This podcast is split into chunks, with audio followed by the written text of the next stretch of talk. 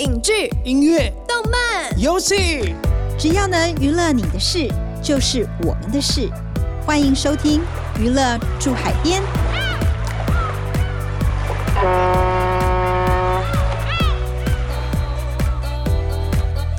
大家好，欢迎收听由静好听与静周刊共同制作播出的节目《娱乐住海边》。我是静周刊娱乐产业组记者周文凯，我是静周刊娱乐产业组记者杨正勋。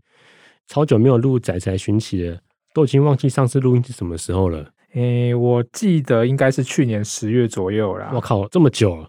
因为我每次聊的时候都会聊到富坚啊，然后我记得上一次录的时候刚好是猎人准备要复刊，所以我印象比较深刻啊。诶，对对对，我想起来，只是猎人在去年底又宣布休刊了，听说是富坚老师身体又有一些状况哦。对啊，我想很多粉丝的心情应该都很复杂啦。嗯，我们当然是希望富坚老师能够保重身体。但也很希望猎人能够继续更新，然后有完结的一天。哎、欸，不过这话说回来，富坚跟我们这次要聊的主题有关系哦。有，对，不要忘了，猎人除了漫画，其实动画它也很受欢迎，还有分成新的版本跟旧的版本。呃，我们这集要聊的呢，就是要聊日式的二 D 动画。哇，你这样转的是不是有点硬？好，赶快进入正题啦。宅宅寻奇。其实啊，如果你看这两三年啊，日本的动画。仔细看片尾的制作名单里面，里面会有不少的华人名字，尤其是原画的部分啊，蛮多画师其实都是台湾人。哎，对，我有注意到啊，像之前三月《进击的巨人》播出完结篇的前篇，听说就有不少原画师是台湾人哦，没错，而且很多的经典场景都是他们画的，像是汉吉为了拖延时间让大家逃离，只身阻挡地名的那个战斗画面。哇，真的超级热血！那一段真的是蛮催泪，我看的真的是非常非常非常的感动，差点没哭出来的。然后我也是看网络上啊，其实大家对这集的巨人有很多的讨论，所以有做了一些研究，然后也有找到参与这个创作原画的台湾画师，请他们分享一些合作的细节跟心得。嗯，我比较好奇的是啊，就像日本的动画产业本来就这么兴盛的，然后画师也非常多，为什么想要找上台湾画师来合作？诶，关于这一点啊，我先前情提要一下哦。呃，虽然这些年电脑动画很发达，但其实呢，日式动画还是非常的依赖画师手绘，而且它不是用数位电脑手绘哦，还是要在纸张上面作画。然后这些画呢，它又分成原画跟中割，中割就是中间的中，收割的割，然后原画就是关键画面、关键动作，所以要画的比较细致一点。那中割呢，它就是两个关键画面之间的连续画面，张数比较多。但是相对来说，画的就不会那么的细致。这种做法跟电脑三 D 动画就差很多，难怪这些日本动画需要发包找画师。其实啊，中哥因为他的人力需求很大，所以他大部分呢之前都是发包给中国比较多。然后那些纸本原稿啊，再用飞机送回日本。那原画的部分呢，以前很多都是日本画师在画，但是这几年呢，因为像是 Netflix 那些 OTT 平台比较兴盛嘛，所以他对日本的动画的需求也变得更大。每一季呢，它都是四五十部新番在播，还有疫情的部分啊，其实也改变了以前的工作模式。一些动画公司呢，它比较愿意接受使用电脑数位手绘，所以它也开始找海外的画师合作。全球都有，但是台湾算是比较大宗的来源。哎，对，这个让我想到啊，以前有不少画师还特别离乡背景到日本求学，然后毕业之后还留在当地工作，就是为了想要进入动画业。所以现在是不是就不一定要到日本？嗯、我这次呢有访问到在日本工作四年，然后他目前在骨头社，就是做我的英雄学院的台湾画师姚杰善，他有提到呢，现在想接日本的案子呢，就真的不一定要去日本了。像是日本动画公司啊，它有一个职务叫做制作进行，他们就常在社群上面呢寻找能合作的画师。诶，那我好奇，如果是透过网络的邀约、嗯、合作，细节要怎么沟通啊？是用文字讯息往来，还是用视讯的方式？哦，这部分受访者他有特别提到说啊，就是日方啊，他都几乎会希望能够用视讯沟通。像是我访问到一位在台湾的画师曾品桥，他就说呢，日本发案后呢，会约个时间进行视讯作画会议，而且会花两到三个小时来沟通各种细节。嗯，我知道日本很多动画光是准备期就很长，可能会用到两三年的时间做企划。想不到连跟画师开会也要开个两三个小时啊！对啊，但也因为他们其实准备很久啦，所以给画师的资料也非常的详细。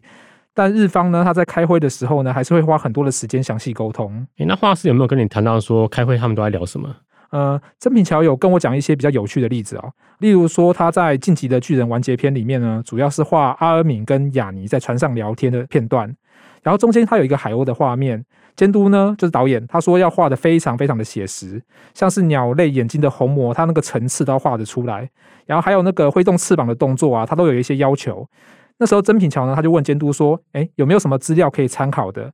那监督当下的反应就很妙了，他就直接在那边表演。给曾品桥看，就是双手呢上下摆动，头还动了一下，就像海鸥呢在伸脖子。我靠，这监督也放太开了吧？他还说监督其实有一点，因为他的头发有点爆炸头的感觉，所以那个画面其实他当下看的超有趣的，差点就笑出来。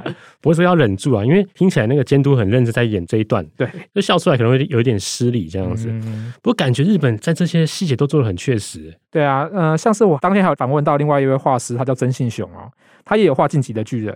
然后他是说，像是调查兵团的服装啊，或是挂在他腰间上面的那种立体机动装置的腰带，一些画面上可能看不到的纽扣啊，在这些设定上面都有详细的要求。感觉这些东西画起来都不是很容易耶。另外，我有听过日本动画发包出来的原画案件，好像待遇都不高，嗯，就常被说很干呐，就是肝脏的肝，对对对，就画起来钱不多，然后又很累。嗯，那时候受访的画师其实大概都有跟我分享一下接案的行情啊，他们是通常是说每一卡就是每一个镜头呢。待遇比较差一点的，可能大概就是两三千块日元，然后有一些预算比较高的 TV 番呢，可以到四千日元。但是这些换算成台币，换算一下，大家也知道，其实不到新台币一千块钱。而且我这边说的每一卡、每个镜头，它不是只画一张原画，有一些复杂的画面呢，它可能要画个几十张这样子。哎、欸，这钱会不会太难赚了？所以，所以有些，例如说，有些画面就是要另外谈价钱嘛，像是一些比较复杂的打斗画面啊，可能每一卡的价钱就要跟他谈说要翻倍。但是那个像是姚杰善前面提到姚杰善，他有跟我谈到一些事情，就是说谈价钱呢，还牵涉到要跟其他的画师去做一些比较。例如说有些镜头啊，可能这个画师觉得比较复杂，但是其他画师呢却觉得不难处理，不用加价。那这样子的话呢，案主可能就觉得，哎，你比较便宜，我就找这个便宜的画师画。所以这部分其实并不是很好拿捏。嗯，看来这些美嘎嘎都需要先做一些研究，嗯、或者是经历过才会知道。嗯，我也有问这些画师啊，就是为什么钱其实不是很多，但他们还是愿意接日方的案子。然后每个人的回答其实讲的都差不多，他们都说，嗯，就是因为有爱啊。而且很多人呢，他们都是在学校念书的时候就开始画。但学校其实关于日式二 D 动画的课程啊，其实并不多，大部分都是自己研究，或是进入业界才开始学。嗯，哎，台湾的动画相关科系好像大部分还是以三 D 动画为主嘛。对台湾做日式二 D 动画公司也不多。这次访问我也有找到几间现在有在做日式动画的公司，然后大部分都是这几年才成立的哦。但他们对于做日式动画都很有热情，也愿意培养一些相关的人才。例如我采访一间叫做小红帽国际动画。他们成立其实才六年左右，这些年呢也开始接一些日方的原画案子。另外，他们还会收一些对日式动画有兴趣的实习生，也计划把一些员工陆续送到日本。除了参与日方的项目，也能进一步学到更多二 D 动画的制作细节。嗯，台湾其实有很多 IP 都有改编成动画的潜力，不过现在大部分还是做成三 D 动画为主了。对，做成日式二 D 动画的不多。如果台湾有更多人才以及更多公司愿意投入这个领域啊，或许不久之后就能在台湾制作一部高品质的日式二 D 动画。对啊，其实我采访完一轮以后啊，就觉得台湾还是蛮有希望的啦。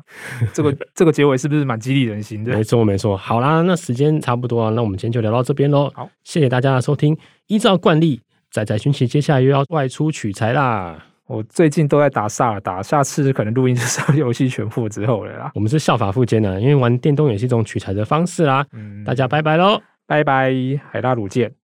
感谢听众收听，也请持续锁定由静好听与静周刊共同制作播出的《娱乐驻海边》，我们下次见。想听爱听，就在静好听。